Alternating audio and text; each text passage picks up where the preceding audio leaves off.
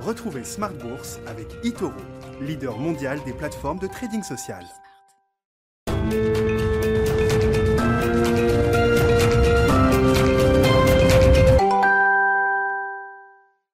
Et c'est reparti pour Smart Bourse, votre double dose quotidienne de marché en direct sur Bismart, chaque jour à la mi-journée, 12h30, 13h et le soir, la grande édition pendant une heure, le grand digest de l'information économique, financière et boursière à partir de 18h30. Au sommaire ce soir, des marchés qui commencent à manquer un peu de, dynamisme, on le voit sur la séance du jour, même si le CAC clôture légèrement positif, on voit quand même des marchés un peu plus euh, laborieux. Alors notons quand même le Dow Jones qui marque un record euh, sur cette séance en cours à Wall Street, mais on sent quand même que l'enthousiasme est un, peu moins présent.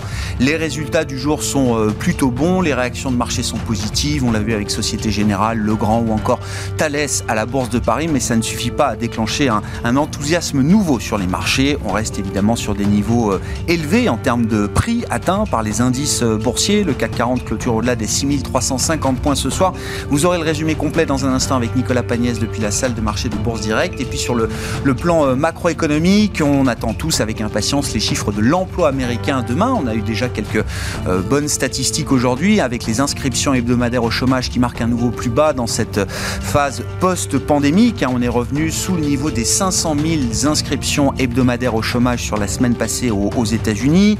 On avait eu un chiffre un peu en dessous des attentes pour les créations d'emplois dans le secteur privé, mais qui montrait néanmoins une accélération par rapport au mois précédent. On était autour de 750 000 créations dans le secteur privé pour le mois d'avril et on aura donc le chiffre global du marché du travail demain à 14h30 avec des attentes qui sont élevées. On attend euh, un chiffre au moins aussi important, important qu'au mois de mars, c'est-à-dire à peu près 1 million d'emplois créés en avril aux États-Unis. On verra si la, la promesse est tenue. Le rapport sera publié, je le disais, demain à 14h30, heure française. On va parler de tous ces sujets avec nos invités de Planète Marché dans un instant. Et puis dans le quart d'heure thématique de Smart Bourse, on s'intéressera aux monnaies numériques. Attention, on ne parlera pas des crypto-monnaies, mais bien des monnaies numériques banque centrale. Où en sont justement ces euh, projets pilotes, euh, phase d'expérimentation en cours, notamment euh, en Chine ou dans d'autres pays On fera le point avec les équipes de PwC et Pauline Adam-Calfon qui sera avec nous, associée PwC responsable de l'activité blockchain et crypto, qui viendra nous parler de ce nouveau paysage de monnaie numérique banque centrale qui est en train de, prendre forme. Ce sera à partir de 19h15 en plateau dans Smart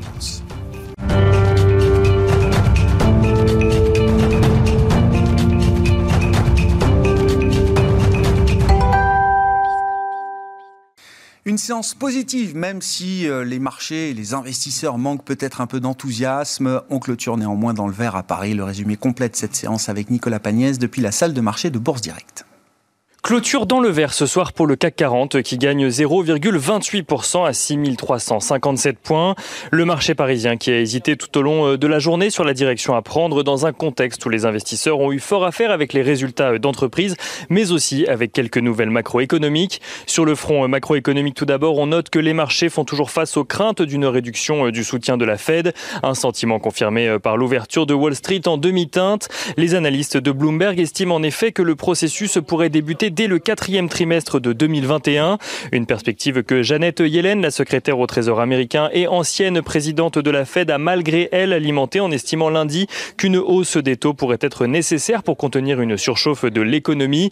Avant de faire finalement machine arrière quelques heures plus tard, il n'en reste pas moins que pour le moment, Jérôme Powell reste sur sa position, à savoir qu'il est trop tôt pour se poser la question actuellement. Aux États-Unis, toujours, les investisseurs ont pu prendre connaissance des chiffres hebdomadaires du chômage avant les statistiques officielles demain. Euh, celle-ci recule de 92 000 pour tomber à 498 000 alors que le consensus en attendait 538 000. Un chiffre qui laisse espérer une progression euh, des créations d'emplois au mois d'avril. Les investisseurs qui ont également suivi de près la, déclaration de la Banque d'Angleterre alors que le Royaume-Uni euh, semble tenir son cap de sortie de la crise pandémique pour le moment. La Bank of England qui décide de réduire le montant de ses rachats d'actifs sur la période de mai à août et de passer ainsi de 4,4 milliards de livres à un montant de rachat d'actifs de 3,4 milliards de livres. Euh, la Bank of England qui garde en revanche son taux directeur inchangé pour le moment et qui annonce euh, anticiper un retour à la normale de l'économie britannique dès la fin de cette année au lieu euh, d'une première estimation qui prévoyait un retour à la normale en 2022. Du côté des valeurs à présent à suivre à la bourse de Paris aujourd'hui, on note tout d'abord que Société Générale annonce un bénéfice net de 814 millions d'euros au premier trimestre contre une perte de 326 millions d'euros un an plus tôt. Euh, ce grâce à ses activités euh, de marché, mais aussi grâce à la baisse euh, des provisions passées par la banque face au risque d'impayé. Société Générale qui vise une croissance de ses revenus supérieure à ses coûts, ainsi qu'une réduction du coût du risque de près de moitié sur l'ensemble de l'année. Une annonce qui fait gagner à Société Générale ce soir environ 5,5% en clôture. On continue avec ArcelorMittal qui annonce des résultats trimestriels en progression, avec notamment un résultat net à 2,3 milliards de dollars environ, contre une perte de 1,1 milliard de dollars un an plus tôt. ArcelorMittal qui se montre d'ailleurs confiant dans la croissance mondiale de consommation euh, d'acier cette année. ArcelorMittal qui gagne ce soir 1,79% en clôture. On continue avec Legrand, Legrand qui fait état de son côté d'un bon premier euh, trimestre grâce à une progression de la demande d'infrastructures électriques et informatiques sur la période. Le groupe vise à présent une croissance euh, entre 4 et 7% de son chiffre d'affaires et ce avec une marge opérationnelle ajustée qui représenterait entre 19,6 et 20,4% de son chiffre d'affaires. Le titre Le Grand euh, qui ce soir gagne 3,5%. On continue avec Thales. Thales qui annonce euh, renouer avec la croissance sur le premier trimestre de son côté. Son chiffre d'affaires progresse de près de 2% à périmètre constant à 3,917 milliards d'euros exactement grâce notamment à son activité de cybersécurité qui a pu euh, compenser le recul de son activité aéronautique. Thales dont le titre gagne 2% à la clôture ce soir. On continue avec euh, Essilor Luxotica qui annonce de son côté des revenus en forte progression grâce à ses marchés en Amérique du Nord mais aussi en Chine. Chiffre d'affaires d'Essilor Luxotica qui progresse de 7,3% à un peu plus de 4 milliards d'euros. Pour l'ensemble de l'année, Essilor Luxotica annonce viser une performance au, moins similaire à celle de 2019. Une annonce qui fait euh, gagner au titre 0,16% en clôture ce soir. Et on finit avec Air France, donc euh, en dehors des valeurs du CAC 40, qui, euh, qui annonce s'attendre à un deuxième trimestre toujours compliqué après un premier, un premier trimestre encore plombé par les mesures de restriction euh, la perte de la compagnie aérienne s'élève à 627 millions d'euros au premier trimestre et devrait, euh, selon le groupe, euh, atteindre un niveau similaire au second trimestre. Air France qui perd ce soir 2,61%. Et on finit avec l'agenda de la journée de demain. On en parlait il y a quelques instants. Demain, les investisseurs pourront découvrir les chiffres de l'emploi aux États-Unis au mois d'avril, publiés par le Bureau of Labor Statistics. Ils découvriront également côté entreprise les résultats trimestriels de Crédit Agricole ou encore de Clépierre. Nicolas Pagnès en fil rouge avec nous tout au long de la journée sur euh, Bismart depuis la salle de marché de Bourse Direct.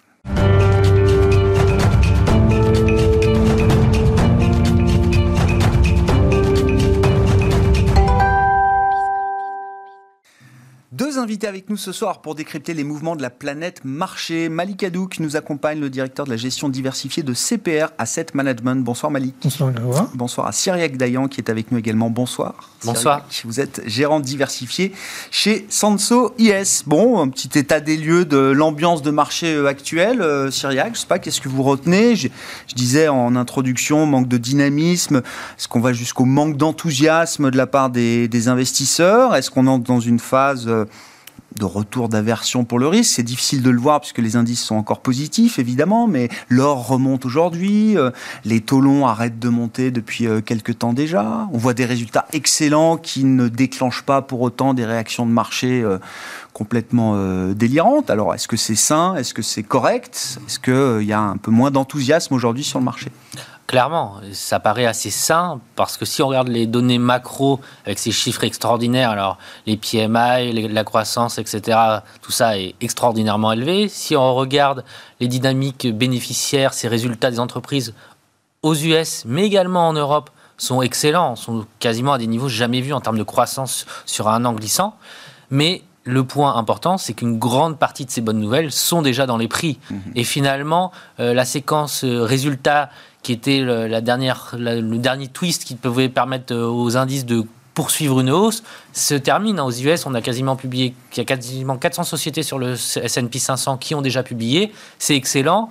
Il y a des surprises positives, mais voilà, j'ai envie de dire, on s'y attendait un petit peu. Et donc finalement, les, indices ont du mal à beaucoup progresser ou ne progressent plus. Hein. Si on regarde depuis un mois, on est sur une forme de stabilisation, que ce soit aux États-Unis ou en Europe voire une dynamique négative. Hein. On parle par exemple au Japon ou dans les émergents, depuis deux mois ou deux mois et demi, ça baisse assez nettement euh, dans ces zones-là. Donc il y a une forme quand même, euh, après avoir une un très bon début d'année, qui était euh, finalement une prise en compte de toutes ces bonnes nouvelles, aujourd'hui on est plutôt dans une forme de stabilisation qui nous paraît assez saine.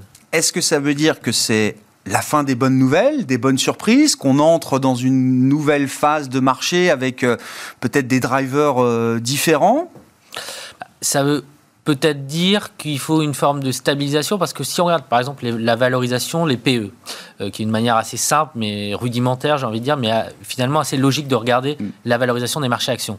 Bah, dans, dans, cette logique-là, on voit que les earnings, donc les résultats sont en train de progresser les prix des actions, si elles sont stables, bah, ces PE vont commencer à baisser. Or, aux États-Unis, on est sur des PE qui sont, si on regarde le S&P 500, entre 21 et 22. C'est-à-dire des niveaux très élevés. Dans un monde normal, entre parenthèses, 21 ou 22, tout le monde parlerait de bulle. C'est 17 le PE historique du S&P 500, c'est ça? Et là, on paye 22 fois les bénéfices euh, à venir sur, euh, sur les 12 prochains mois. Exactement il faut rajouter à cela qu'il y a une forme de différenciation très forte au niveau sectoriel. Hmm. Si vous allez sur les financières, vous avez des PE qui sont beaucoup plus faibles. Mais si vous allez sur les valeurs technologiques, celles qui ont beaucoup drivé le marché, à raison, hein, Apple, Amazon, etc., globalement, vous êtes sur des PE qui, qui sont plus élevés. Euh, Facebook, etc. Donc le fait est que cette normalisation et cette forme de retour à une normalisation du PE nous semble assez logique oui, aujourd'hui. C'est même presque le scénario idéal. La valorisation, se, les prix ne bougent pas et la valorisation se détend de manière mécanique avec l'augmentation des résultats. Exactement. Ça, ça serait le, un peu le base case, le base case qui permettrait de retrouver des niveaux de valorisation plus attractifs aux États-Unis. On n'a pas exactement la même analyse en Europe, euh, même si finalement on n'est pas très éloigné sur des niveaux un peu plus faibles. Mais comme vous disiez, les PE aux US historiquement sont à 17 en Europe, on est plutôt entre 14 et 15. Donc, mhm. il y a toujours une sorte de spread. Donc, ça, ça serait plutôt pas mal d'avoir une forme de, stabilisation qui permettrait un, retour sur un niveau de valorisation attractif. Il y a un autre élément, c'est que finalement, on est sur un marché depuis un an qui n'a pas corrigé ou qui corrige très peu, et euh, il y a des acheteurs quasiment systématiquement dès que ça baisse. Euh, ça serait une forme aussi euh, de, rationalité qu'il y ait un, des marchés avec un peu plus de volatilité, volatilité, un peu plus de baisse, et ça nous semblerait tout ça un peu plus normal dans les, années, les jours qui suivent ou les semaines qui suivent, tout en gardant en tête que les bonnes nouvelles sont quand même sont toujours là. Mais euh, si finalement il fallait suivre la croissance économique pour anticiper l'évolution des marchés financiers, euh, ça serait, et c'est pas forcément le cas, clairement. Et, ça veut dire, en termes de stratégie ou de construction de portefeuille, que vous avez plutôt eu tendance à ou à alléger le risque ou à, mettre en place des couvertures? Est-ce que c'est comme ça qu'on peut dire les choses euh, Exactement. ouais. On a commencé l'année avec en étant surexposé par rapport à une référence action, par exemple, avec un niveau de surexposition parce qu'on anticipait ces bonnes nouvelles qui se sont matérialisées. Hein. Les États États-Unis sont à plus 10, euh, l'Europe à plus 13 depuis le début de l'année en termes de perf. Aujourd'hui, on considère que cette surexposition, il faut la réduire progressivement, revenir à une forme de neutralité sur les actions. C'est notre sentiment. Si demain les actions baissent de 5 à 10 clairement, euh, ça sera des niveaux d'achat. Mais aujourd'hui, finalement, on a l'impression que les bonnes nouvelles font pas payer les marchés, mmh. actions, mais que les mauvaises finalement, pourraient peser. donc, dans une logique un peu de rationalité et aussi de construction de portefeuille, après avoir été surexposé dans ce mouvement de hausse, on considère qu'aujourd'hui, c'est plutôt une neutralité qui est cohérente, sans dire toutefois qu'il faut aller complètement à la cape, c'est-à-dire réduire les expositions, avoir zéro d'action. C'est pas, pas du tout notre discours, mais c'est une forme un peu plus de prudence euh, après une forte hausse depuis le début de l'année, comme on l'a tous, on ah constaté. Bon, euh, Malik, chez CPRM, est-ce que vous constatez aussi là un marché un peu moins, un peu plus asymétrique peut-être, avec un, risque à la baisse un peu plus important que le risque à la hausse là sur le court terme? Est-ce que le passage des, ce que j'appelle les pics américains, alors c'est le pic de croissance, mais c'est peut-être aussi le pic de vaccination, puisqu'on voit quand même que le rythme ralentit un peu maintenant que 40-45% de la population adulte est vaccinée. C'est le pic des earnings peut-être, le pic de positionnement, pourquoi pas des investisseurs également. Tout ça, ça joue là aujourd'hui sûr, bien sûr. Bien sûr. Et lorsqu'on regarde l'histoire, on voit très bien que lorsqu'on atteint ces niveaux, que ce soit le pic, euh, ce que vous avez mentionné sur l'ISM, sur la croissance, les rendements attendus après sont beaucoup plus faibles. Bien entendu, les rendements sont forts lorsqu'on a une correction qui est due à une crise économique, que les anticipations remontent, c'est ce qu'on a vu l'année dernière. Donc le marché, je suis d'accord, a anticipé toutes ces bonnes nouvelles, et aujourd'hui le marché n'a pas réagi parce que, euh, notamment sur les résultats d'entreprise, ils étaient attendus à ces niveaux-là. Donc il n'y a pas de surprise, même si, attention, le momentum continue de s'améliorer sur les, bénéfices euh, des entreprises. Mais pour que le marché aille plus loin, il faut, à, notre avis, et il pourrait rester à ces niveaux-là, mais en surface, subir une rotation encore beaucoup plus importante. Et c'est ce à quoi nous nous attendons.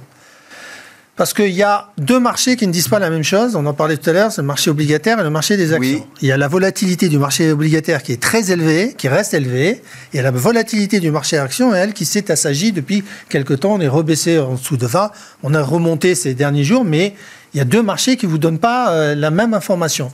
Et c'est là tout l'enjeu des, des prochains jours. Pourquoi les taux reculent alors que la croissance est au rendez-vous? Pourquoi les taux reculent alors que les anticipations d'inflation continuent malgré tout à, remonter? Alors, la question est là aujourd'hui. Est-ce que l'inflation est une menace ou est-ce que l'inflation n'est que transitoire? Et c'est là-dessus que, que on doit se positionner aujourd'hui. eh ben, allons-y. Non, mais est-ce que c'est intéressant Alors évidemment, il y a plusieurs marchés. Dans, on appelle ça le marché, mais il y a différents types d'intervenants de marché. La logique des obligataires n'est pas la même euh, logique que les investisseurs actions. Euh, mais justement, quel est le message Comment vous traduisez le message des marchés obligataires? Est-ce qu'il y a une forme de déni? Et pourtant, Dieu sait si les investisseurs obligataires euh, savent euh, euh, gérer leurs risques et font attention effectivement au moindre risque qui doit être reflété quelque part à un moment dans le, marché, dans le prix des, des, obligations ou dans le, les rendements demandés par les investisseurs pour les obligations d'État.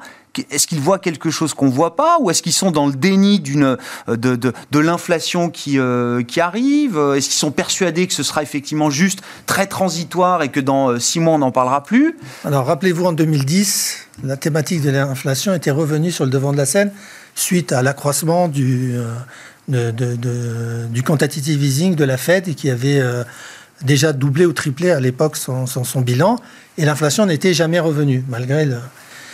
Et donc, on se rappelle de cette époque-là, on se dit, aujourd'hui, on est dans la même configuration, les banques centrales interviennent, la liquidité coule à flot, et cette inflation ne va pas revenir parce qu'il y a la disruption qui joue d'un côté et qui pèse sur les prix. Mais je pense qu'on n'est pas dans la même situation. Et ah. quand on écoute ce que nous disent les entreprises, parce que c'est important ce que disent les entreprises, il y en a beaucoup qui ont dit que malgré tout, il y avait une hausse du coût des matières premières, il y avait une hausse des coûts de l'emballage, il y avait une hausse du coût du transport, et que cela finirait par qu'il devrait finir par les répercuter sur le consommateur. Donc les entreprises parlent déjà peut-être un retour du pricing power. C'est ça qu'il va falloir confirmer. Lorsqu'on regarde les prix à la production, en Europe, ils ont remonté. C'est un plus haut historique depuis deux ans. Normalement, ça devrait, bien sûr, aller euh, se, voir dans les prix à, la consommation. Même chose aux, États-Unis, où le coût du travail est en train d'augmenter. C'est un leading indicateur par rapport à, l'inflation qu'on devrait retrouver dans les CPI. Donc nous, on considère que ce n'est pas un déni, mais je pense que le marché ne, voit pas que l'inflation est à nos portes et qu'elle va, va continuer à progresser parce que la demande est là, il y a des goulots euh, d'étranglement, il, y a des, il y a des menaces aussi sur l'approvisionnement, on l'a vu sur le coton, sur l'acier, sur les semi-conducteurs, et tout cela va se faire par une hausse des prix. Mm, mm. Et donc, ça devrait se répercuter sur, sur l'inflation. Et le marché obligataire, lui, veut, je pense qu'il veut voir les chiffres avant de pouvoir réagir voir jusqu'où on monte et, comment la bosse se corrige. Est-ce qu'elle se corrige assez vite ou, est-ce que c'est un, ouais, une forme de plateau euh, un peu moins transitoire que ce qu'on imagine aujourd'hui? Voilà, c'est ce qu'on pense. Et vous dites, mais c'est intéressant, c'est-à-dire que on a peut-être trop tendance à, à, réfléchir avec les réflexes de 2008, de la grande crise financière, alors que vous dites aujourd'hui l'environnement et on va dire les règles, ont, les règles, les règles ont changé. C'est notre avis. Ouais, ouais, non, mais c'est. Euh, Et donc, on. D'autres le partagent. Euh, donc, on pense que les taux devraient, devraient, devraient monter. Alors, après, la question, c'est de savoir est-ce que la hausse des taux est une menace pour le marché action? Un autre avis, on pense que des taux à 2, ça ne serait pas une menace pour le marché action. Si, en fait, c'est pas le niveau des taux est important, mais c'est l'accélération avec laquelle elle, se produit qui est beaucoup plus mhm. importante en mhm. réaction euh, euh, sur les marchés actions. Et là, ce, à quoi on assiste, d'ailleurs, c'est assez surprenant, hein, parce que des fois, on est un peu perdu sur ce qui se passe sur le marché, même pour... c'est que depuis quelque temps, on assiste à une baisse des taux. Mais à quoi on assiste de l'autre côté? Baisse continue du Nasdaq, des valeurs de croissance, le secteur value qui reprend une dynamique euh, positive parce que les investisseurs se disent de toute façon on va jouer la réouverture. Elle est là, on la joue. Qu'il y ait baisse des taux ou pas, c'est ce segment-là qui devrait profiter à plein de la réouverture des, économies. Donc aujourd'hui, et on aura aussi, je pense, le, donc les statistiques de demain avec euh, les chiffres de l'emploi. Quand on voit que, l'ensemble des allocations chômage a baissé à 16 millions, on était à 18 millions le mois dernier, ça augure d'un bon rapport de l'emploi. Maintenant, on en discutait aussi tout à l'heure, il y a les entreprises américaines... Il y a, peut-être des freins, effectivement, euh, mais d'ailleurs assez atypiques, hein, qui sont vraiment le, côté très atypique de cette reprise. Est-ce que, est que les entreprises vont réussir à, sortir les, la main-d'œuvre américaine du chômage, pour dire les choses un peu, un peu crûment, sachant que le chômage est bonifié en ce moment aux États-Unis au moins jusqu'à la rentrée, au moins jusqu'à jusqu'au au, mois de septembre. Mais restons quand même sur l'idée de ces marchés qui, euh, euh, alors, euh, acceptent ou rejettent l'idée de, l'inflation. Je ne sais pas si vous êtes dans un camp plutôt que dans un autre, Syriac, chez Sansoyes. Et, et encore une fois, comment on explique si l'inflation doit être un peu plus, un peu moins transitoire que prévu, comment on explique que les, les taux longs effectivement soient encore sous 1,60 au moment où on se parle? Alors c'est compliqué forcément parce qu'il y a des dynamiques qui peuvent s'opposer, mais je pense que le premier élément, c'est tout simplement que les taux US ont quand même fait un rallye énorme en passant de 0,50 au plus bas à, au plus haut à 1,80 on va dire. Donc il y a eu un mouvement d'une violence assez inouïe et avec une accélération courant février-mars. Et comme on, on, a plus l'habitude de regarder les marchés actions, mais quand vous avez un rallye sur les marchés actions très fort, on peut attendre, on peut s'attendre à une respiration. Ça ne veut pas dire que la dynamique est remise en cause. Ça veut juste dire que voilà, après, on a un peu nettoyé tous les, toutes les positions euh, qui étaient short, et donc à ce moment-là, finalement, on respire avant de repartir.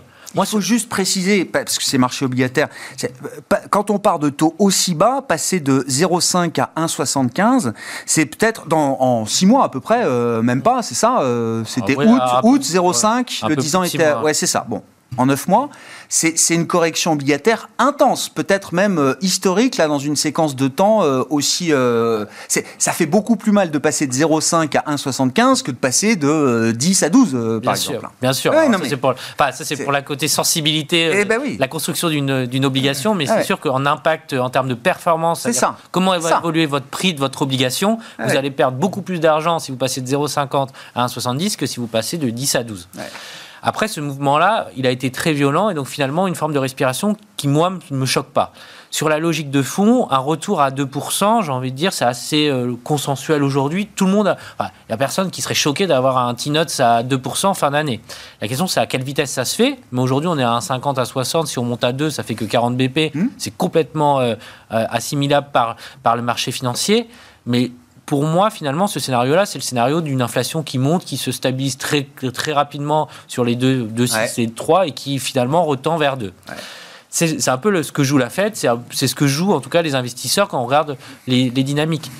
La question, elle est assez simple pour moi, c'est-à-dire qu'il y a les goulots d'étranglement qui sont en train d'avoir lieu, et là on les constate tous, et je pense qu'il s'agit de, par exemple, les semi-conducteurs sont un symbole de, ce problème-là. On voit les Américains qui commencent à, faire pression sur Taïwan pour récupérer plus de, production que les petits copains chinois ou européens.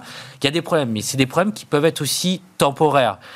Et de notre point de vue, le vrai sujet, enfin la vraie inflation à moyen terme, et là on, sort, on appuie sur le tube de dentifrice et on n'arrive plus à le gérer, mhm. c'est l'augmentation salariale. Mhm. C'est-à-dire qu'à partir du moment où les salaires commencent à monter pour finalement euh, refléter cette hausse des prix à la production, etc., on sait qu'on rentre historiquement dans un cercle qui est extrêmement vicieux parce que on sait, on peut, la banque centrale est obligée de relever les taux et à ce moment-là, on se retrouve dans une banque centrale qui est euh, behind the curve, qui est derrière la courbe et qui, est obligée d'être agressive. Et ça, le marché n'aimera pas du tout, d'autant plus qu'il a plus du tout l'habitude que ça, que ça existe, puisque ça fait, comme on le disait, ça fait 10 ans qu'on attend l'inflation qui vient pas. Néanmoins, pour moi, il y a un vrai facteur important, c'est les taux de chômage. C'est-à-dire que quand vous regardez le taux de chômage, il est à 6 aux États-Unis. Là, anticipé euh, à demain 5,8. On est quand même sur un taux de chômage historiquement aux États-Unis qui est plutôt moyenne haute. Mais quand on regarde le, taux de chômage large, parce que le taux de chômage a cette subtilité d'être calculé différemment en fonction des, pays, euh, quand on a un taux de chômage large, on est plutôt au-dessus de, enfin, on n'est pas plutôt, mais au-dessus de 10%. Ouais. Le niveau de sous-emploi, voilà, aux États-Unis aujourd'hui, c'est plus de 10%. C'est quand même significatif. C'est-à-dire qu'il y a des personnes, par exemple, qui sont en CDD alors qu'elles voudraient être en CDI. Quand on regarde le taux de chômage, euh, celui qui est affiché classiquement, ces gens-là, on les voit pas. Par contre, quand on fait une enquête qualitative, on, on les réintègre et on se retrouve plutôt à 10. Donc, tant que le taux de chômage finalement reste très élevé. De notre point de vue, la hausse des salaires, en tout cas nous chez, chez Sanso, on n'y croit pas. Néanmoins, la vraie question, c'est-à-dire qu'en effet, à court terme, on parlait tout à l'heure de cette problématique du septembre, c'est-à-dire que ces chèques qui sont envoyés et ce soutien. Mais ça, c'est du temporaire. Si le taux de chômage est que baisse significativement, et en particulier ce taux de chômage large, à ce moment-là, finalement, on pourrait avoir, je ne sais pas si je suis clair, mais il y a une dynamique qu'il faut avoir. C'est-à-dire que l'inflation monte il faut que l'inflation ait le temps de rebaisser avant que le taux de chômage baisse trop fortement. Autrement, on peut avoir une hausse de salaire. Et là, on rentre dans cette dynamique très négative.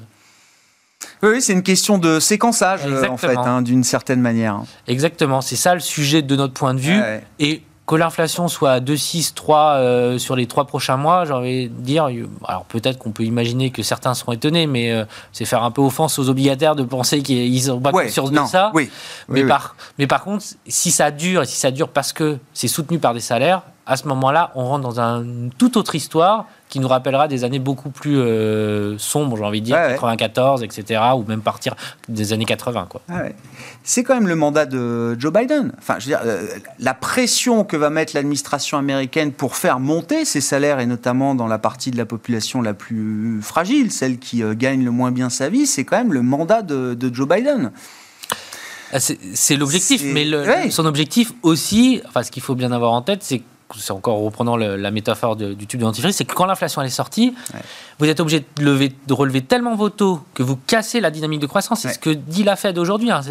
c'est urgent d'être prudent. C'est vraiment le slogan de la Fed aujourd'hui, parce que une fois qu'on a cassé la dynamique de croissance, c'est pour, pour finalement stabiliser, voire refaire rebaisser l'inflation, c'est très compliqué de relancer une économie ah derrière. Ah et bah. donc, et là, Joe Biden, à ce moment-là, euh, peut-être que, alors, euh, l'histoire de, enfin, la situation américaine, elle n'est pas contestable. Hein. Le fait que les, les hauts revenus euh, depuis 30 ans ou 40 ans prennent une partie très importante finalement de l'accroissement de richesse aux États-Unis, c'est pas contestable. Mais c'est encore une fois, c'est un peu comme les taux, c'est à quelle vitesse vous le faites, mmh. et c'est un subtil équilibre. Si vous le faites trop rapidement et que vous êtes finalement vous rentrez dans une spirale inflationniste vous pouvez avoir une sorte d'effet de, seconde vague qui sera beaucoup plus négative avec une hausse du chômage.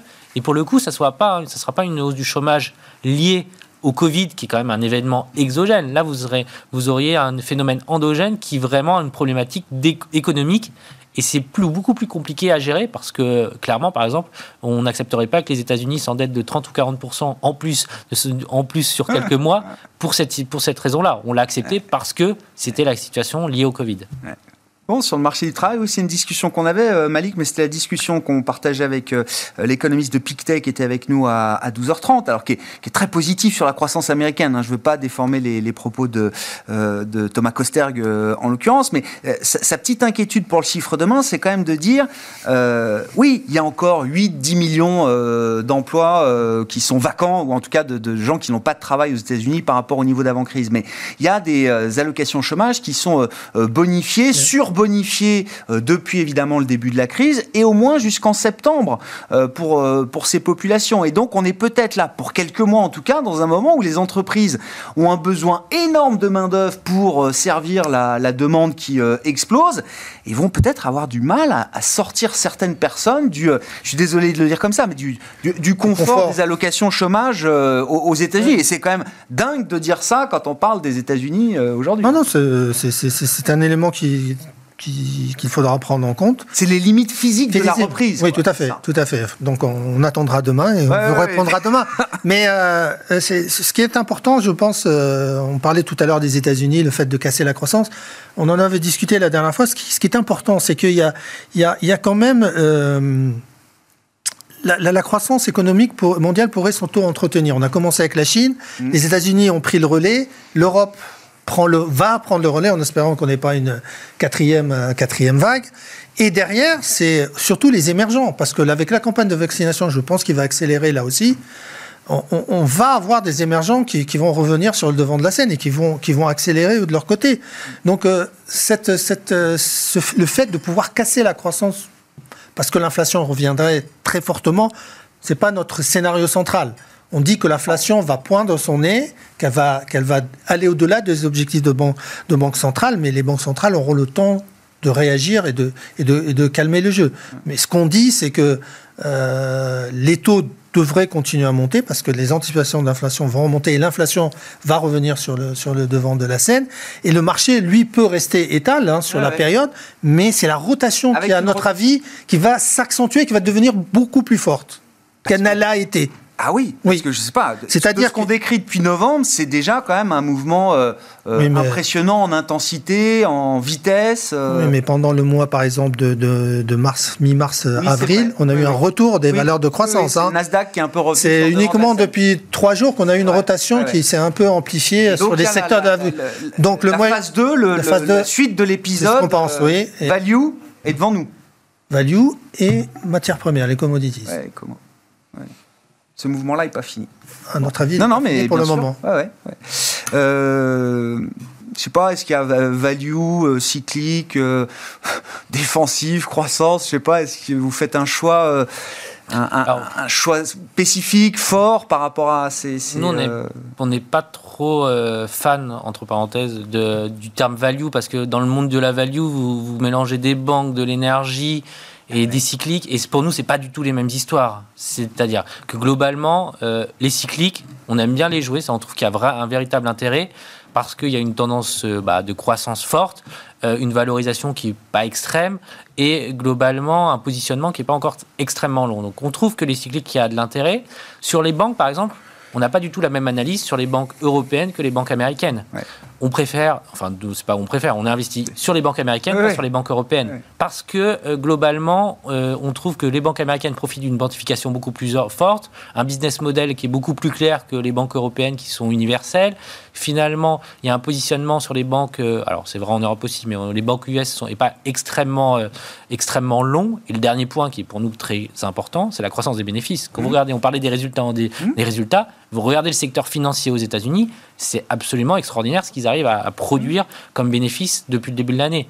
Et c'est là où on retrouve, on rejoint Malik, c'est qu'on pourrait avoir ce scénario un petit peu euh, de stabilisation des, actions à plus ou moins 5, enfin dans cette ordre de grandeur-là, mais avec des, tendances qui seraient euh, très fortes euh, en fonction des secteurs et plus que des secteurs, j'ai envie de dire des styles. Voilà, en travailler un peu plus euh, que peu plus finement mhm. dire juste euh, value ou growth, c'est un peu plus. Je pense que ça sera plus compliqué que ça parce que le, monde, le secteur énergétique n'est pas du tout dans la même histoire que le secteur financier, qui n'est pas non plus dans la même dynamique que les cycliques. Pourtant, je constate quand même que les banques européennes, il y, en a bien qui les achètent puisqu'elles montent. Très bon résultat. Ben oui, ça très très bon résultat. Et les résultats sont bons, vous dites. ah oui, les résultats. Est-ce qu'on peut les comparer aux résultats des banques américaines pour autant?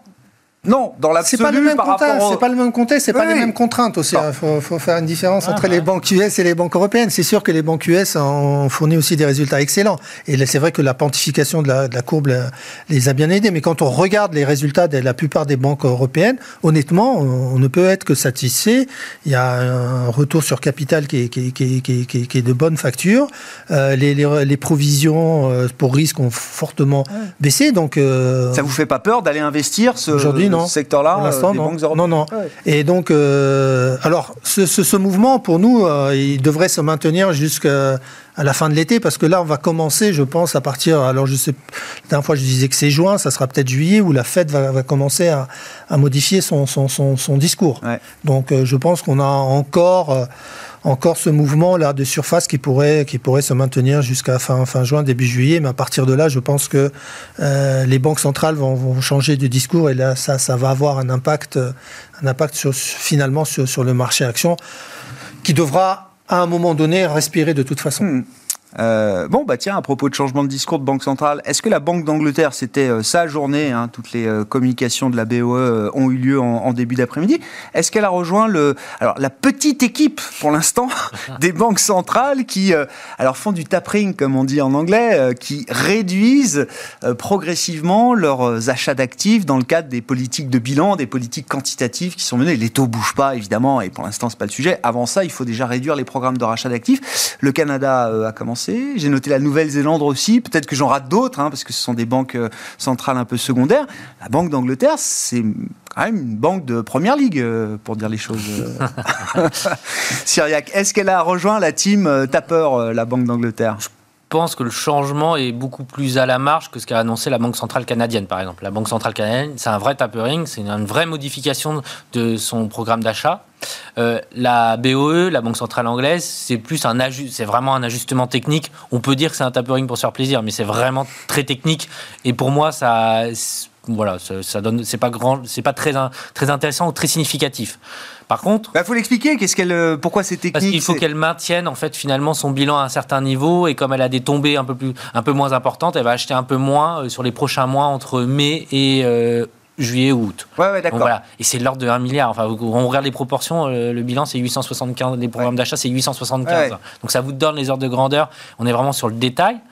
Par contre, ce qui est pour moi plus significatif, c'est la prévision de croissance. Il s'était à 5, il passe à 7,5. C'est 2,5 en 3 mois, c'est quand même extrêmement significatif.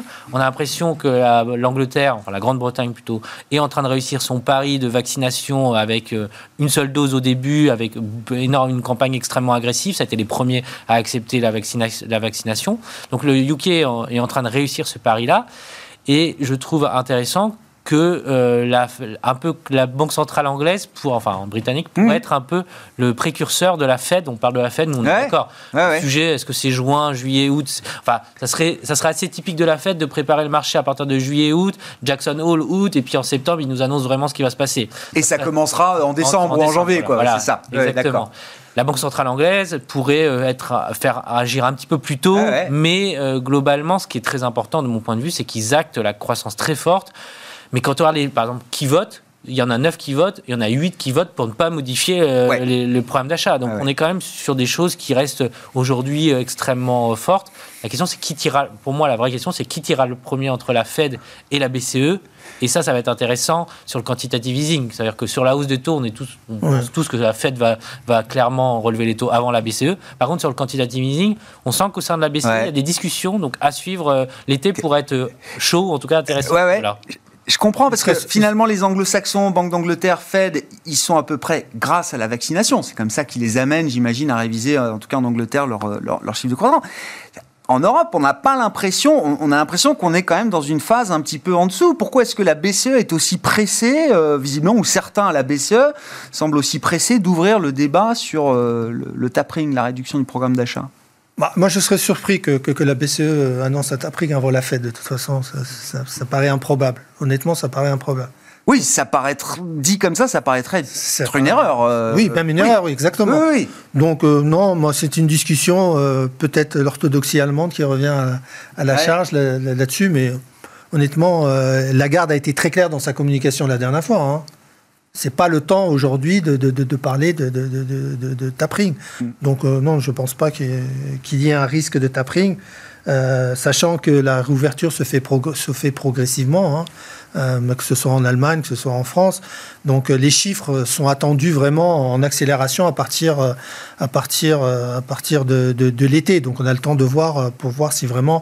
Parce que ce qu'il faut, la question qu'il faut se poser, c'est comment la réouverture va, va se faire et si les consommateurs vont vraiment revenir. On a un exemple d'ailleurs de la Chine euh, qui a eu ses, la Golden Week, là, ces cinq Oui, derniers jours. Euh, et lorsqu'on regarde les, les statistiques qui ont été publiées, notamment sur le trafic, il est revenu au-dessus Ouais. de la, de, de- de- du pic d'avant la, la- la- la- la pandémie.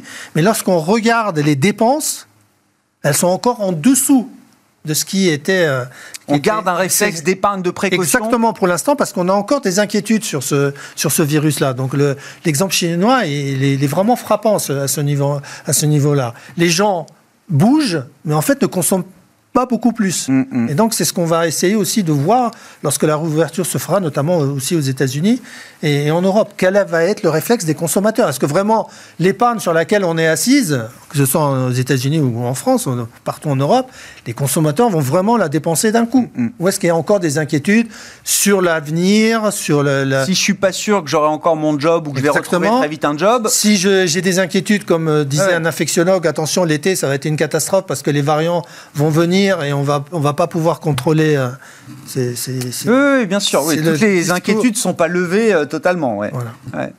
Oui, Syriac Non, je suis complètement en ligne sur la Chine. Je trouve que, par contre, l'Europe, les US, il y a une petite différence. C'est que le transfert de richesse, il a été quand même massif.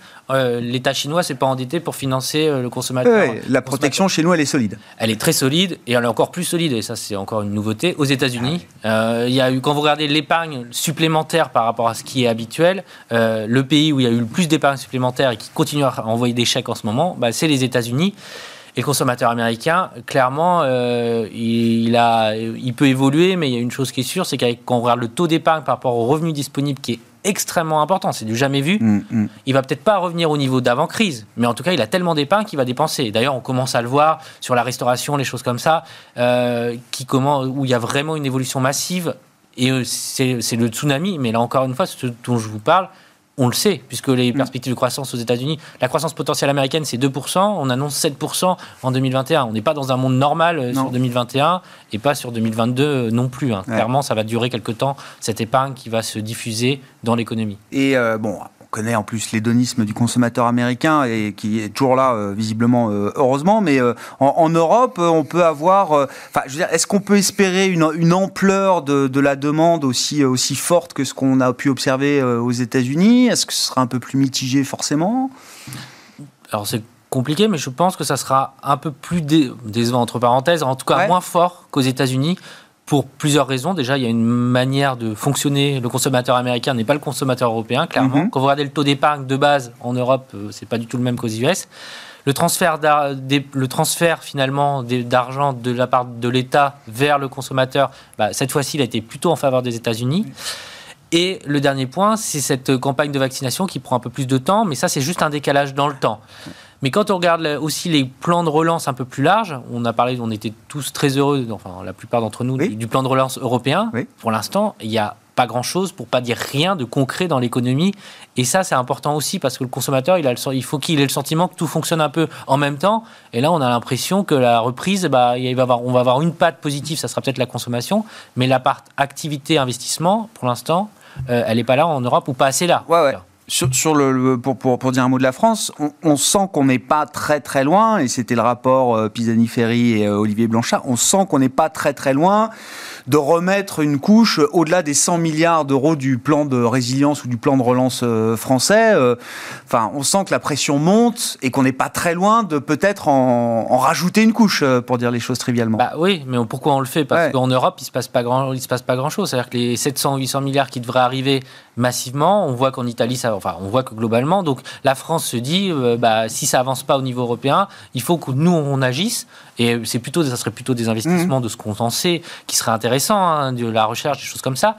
Mais pour moi, c'est un peu une solution, euh, un peu en, pas en panique, mais une, solution de substitution. de substitution merci, parce que euh, en Europe, ça va pas assez vite. Et alors qu'aux États-Unis, ils décident un plan de 1900 milliards. Euh, vous, les chèques arrivent la semaine suivante. mais bon, il faut pas tout. Enfin, il y a des investissements pour les infrastructures demain et la nouvelle croissance, et puis il y a encore un besoin de dépenses sociales aussi. C'est ce que je comprends. Quand même. Oui, non, effectivement, mais c'est vrai qu'il y, y, a un retard dans l'allumage, encore une fois, sur, sur, sur le plan européen. qui. On l'a annoncé le 18 mai 2020. Oui. Macron-Merkel, 18 mai 2020. Voilà. Bah, on n'a pas été les derniers, non On était les premiers à l'annoncer. Oui, on était les premiers, mais la mise en, la, mise en, mise en place de ce, plan, c'est vrai, prend du, prend du retard. Et euh, c'est un élément important pour stimuler la, la croissance européenne. Donc, les, la plupart des États comptaient sur ça, justement, pour stimuler la demande euh, pour la reprise. Donc, euh, bah, on espère que ça va, ça va accélérer, mais c'est vrai que en Europe, les choses sont toujours difficiles. Avec un petit calendrier politique. oui, hein. exactement. Les élections euh, allemandes, en septembre. en septembre, et puis les nôtres ensuite en mai de l'année prochaine. Tout ça va arriver très très vite et voilà forcément, ça trouvera une résonance quelque part dans les marchés. On s'arrête là pour ce soir. Merci beaucoup, messieurs. Merci d'avoir été les invités de Planète Marché ce soir. Cyriac Dayan, gérant diversifié chez Sanso IS, et Malik Adouk, directeur de la gestion diversifiée de CPR Asset Management, étaient avec nous en plateau.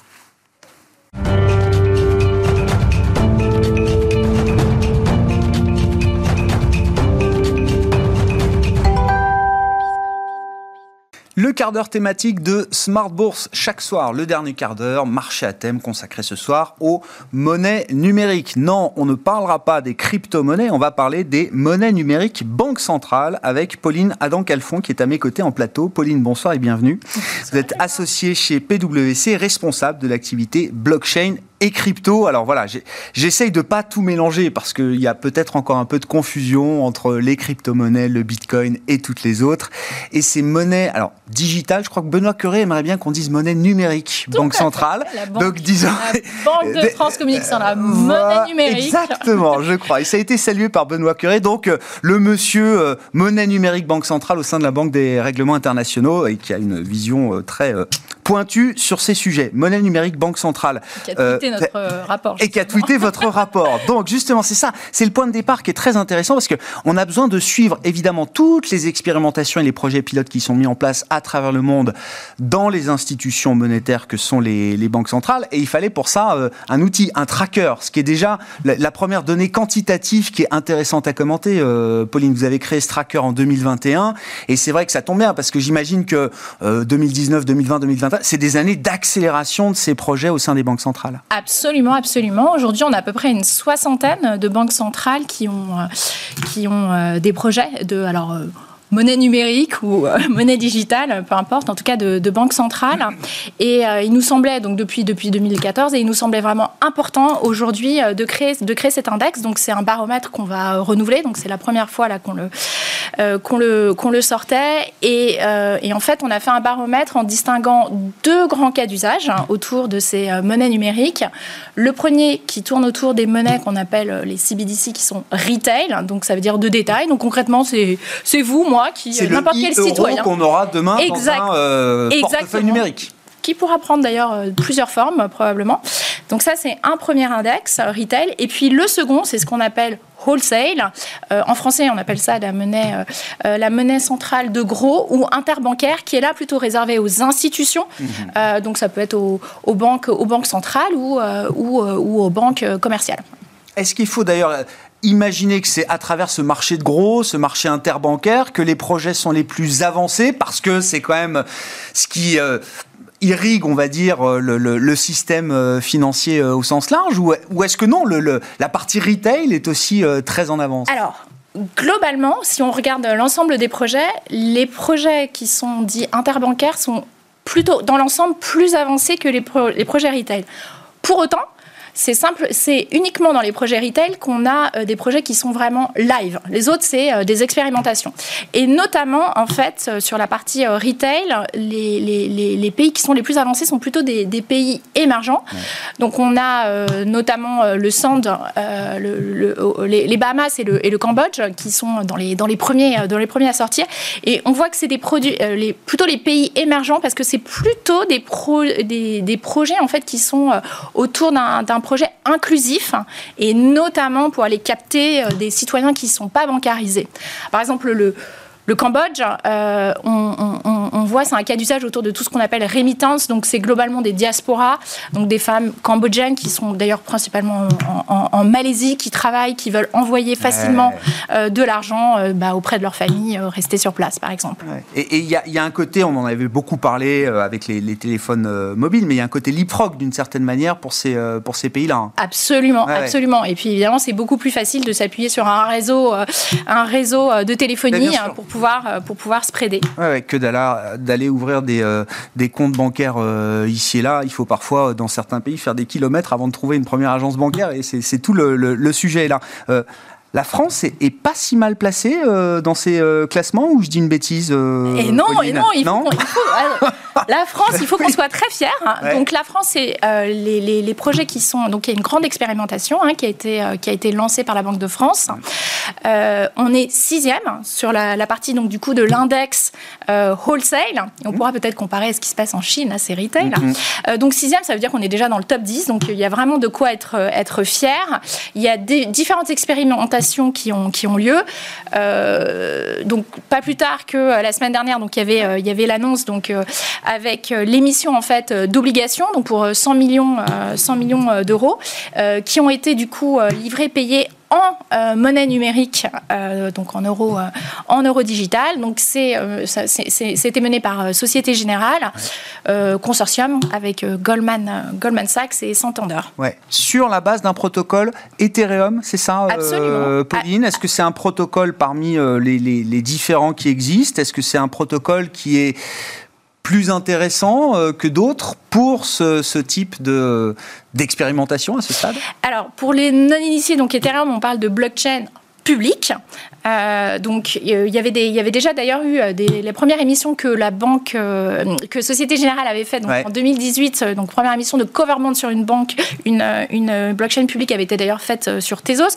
Ce qui montre bien que finalement, selon les cas d'usage et puis selon la maturité, le scaling, ben, il, y a des, il y a des protocoles qui sont plus, plus adaptés. Donc, d'ailleurs, Ethereum qui, ah oui, qui a bien bondi. On en parle plus que le Bitcoin aujourd'hui. Ben oui, en ce moment. La dominance du Bitcoin est challengée par d'autres et l'Ethereum effectivement est un protocole et une monnaie, euh, pour le coup une crypto, qui, ouais, euh, ouais. qui, qui, est en train de, de, de monter euh, très très fort. Non mais ce qui m'intéresse, et, basculons peut-être sur la partie retail, alors euh, j'essaye de suivre de loin l'expérimentation chinoise, parce que là, sur la partie retail, dans les grands pays, ce sont quand même eux qui sont les plus avancés, avec l'idée qu'il y aura un yuan partout en Chine pour les JO de Pékin en 2022. 2022. Mais il y a déjà évidemment dans certaines localités, et, et, et, et j'allais dire pas de petite taille, des expérimentations qui sont menées à, à taille, à échelle euh, réelle. Je sais pas. Que, moi, je veux comprendre la révolution d'usage que ça va euh, permettre. Qu'est-ce que ça va changer, notamment pour des populations. Alors, je, je, je, je m'inclus dedans. Euh, qui n'avons plus d'euros ou de billets dans nos poches depuis déjà un moment.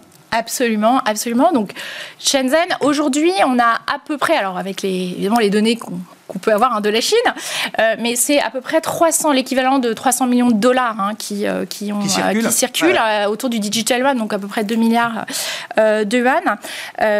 Alors effectivement, là, le, ce, qui, ce, qui, est intéressant, euh, c'est que derrière une monnaie numérique, il y a la notion de smart contract et donc de monnaie programmable.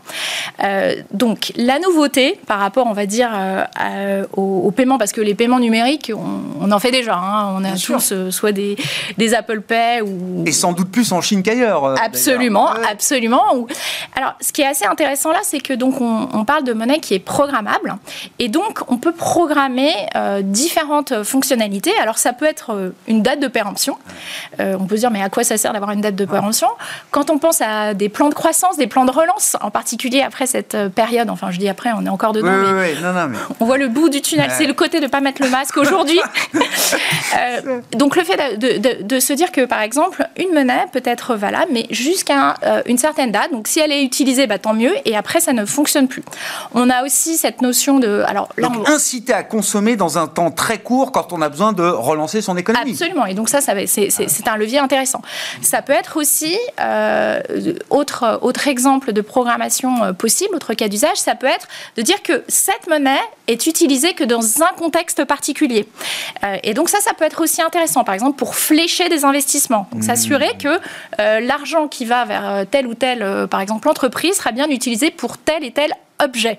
Je peux penser à un, un, euro croissance ou un euro relance destiné à investir dans des euh, produits Secteur, labellisés relance euh, Absolument, dans du local, dans du RSE, ouais. dans voilà, ça, ça peut être ce type de choses. Et ça, c'est des choses qui sont regardées aussi euh, par, par des pays occidentaux. Il n'y a pas que bien la sûr, Chine. Bien sûr. Alors, la Chine, il y a quand même une grande différence avec, euh, avec évidemment euh, nos, économies et notamment il y a quelque chose qui est évidemment euh, très clair, c'est le, rapport à, la privacy.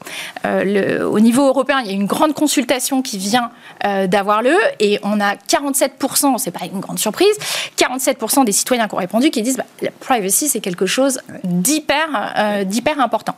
Donc on voit bien qu'il y a des cultures qui sont et des approches qui sont différentes. Pour autant, le fait de, de regarder l'intérêt euh, de, la fonctionnalité de programmation d'une monnaie, ça c'est quelque chose qui est regardé euh, partout ouais. dans le monde. Et justement, parce que j'avais compris quand même le premier intérêt de la, blockchain, et on parle bien de la technologie euh, blockchain, c'est cette capacité de, traçabilité, de transparence totale, le livre ouvert sur toutes les opérations euh, passées euh, euh est, parfaitement euh, sécurisé. Quand on parle de la monnaie, encore une fois, alors évidemment, hein, la monnaie dans un pays totalitaire, je le dis comme la Chine, voilà, effectivement, c'est un rapport avec le citoyen qui, qui peut être compliqué, mais chez nous, on acceptera cette traçabilité. J'imagine que les autorités monétaires sauront exactement où chaque euro numérique aura été dépensé, par qui, comment. Euh, c'est une traçabilité qui est acceptable pour nous? Ce qu'on peut, euh, ce, qui, ce, qui, sera, enfin, ce qui est évident, c'est qu'on est, on est, on est dans un pays où il y a des réglementations, par exemple GDPR, donc la notion euh, de privacy, c'est une notion qui est clé, et je ne pense pas, euh, enfin, je ne m'attends pas à ce qu'on aille vers un système qui est comparable à celui, à celui de la Chine. Mais pour autant, il, est tout à fait envisageable de pouvoir utiliser ces fonctionnalités sachant que voilà, on est aussi de toute façon quand on est euh, full numérique. Mhm. Bon, nos données, on sait très bien, on sait très bien qu'elles circulent. Donc il faudra qu'il y ait un cadre euh, réglementaire qui permette effectivement de garantir une certaine euh, hmm. confidentialité euh, des données. Il, nous reste deux minutes, Pauline, mais je veux qu'on mette le sujet sur la table, et ce sera peut-être d'ailleurs le, prochain sujet qu'on pourra traiter avec vous. On parle beaucoup, alors aujourd'hui, de finances décentralisées, des projets de, alors là, de monnaie numérique privée, qui fonctionnent dans un écosystème plus ou moins large, plus ou moins ouvert, voire fermé. Alors je crois que Casino a lancé son, son le Loug, le Loug, le Loug, pardon, premier stablecoin euro. Mais qui est un dieu gaulois, c'est un nom français. Il y en a d'autres. Euh, ces monnaies numériques banque centrale, enfin dans le schéma que vous avez en tête, les, les, deux histoires vont vivre en parallèle. Il y aura une monnaie publique, nationale, numérique, banque centrale, et des monnaies privées qui pourront coexister comme ça dans des écosystèmes euh, fermés. Alors, moi, je, je pense qu'on va aller vers, euh, vers, vers ce type de choses parce que l'aspect programmable, il va permettre dans une monnaie privée de pouvoir ajouter des services qui sont spécifiques au cadre d'utilisation. Typiquement, euh, par exemple pour Casino, l'idée d'avoir euh, des programmes de fidélité et donc des services euh, spécifiques. Donc moi je pense oui que ça peut, ça peut tout à fait cohabiter. De la même façon que les, les projets qui sont de gros, enfin interbancaires et retail, peuvent tout à fait cohabiter au sein, au sein d'une même, hmm. d'une même juridiction. Bon, mais on parlera des stablecoins la, la prochaine fois, Pauline, alors. Merci beaucoup d'être venu nous voir, nous avoir apporté ces, ces, données chiffrées, quantitatives, là, sur ce premier baromètre que vous avez sorti pour euh, traquer ces, ces, euh, ces projets euh, en cours d'expérimentation ou en cours de développement au sein des banques centrales, que ce soit pour la partie retail ou pour la partie interbancaire wholesale. Euh, Pauline Adam-Calfon, qui était à mes côtés en plateau, associée chez PwC responsable de l'activité blockchain et crypto dans le quart d'heure thématique de Smart Bourse. Voilà pour cette émission. Ce soir, on se retrouve demain en direct à 12h30 sur Bismart.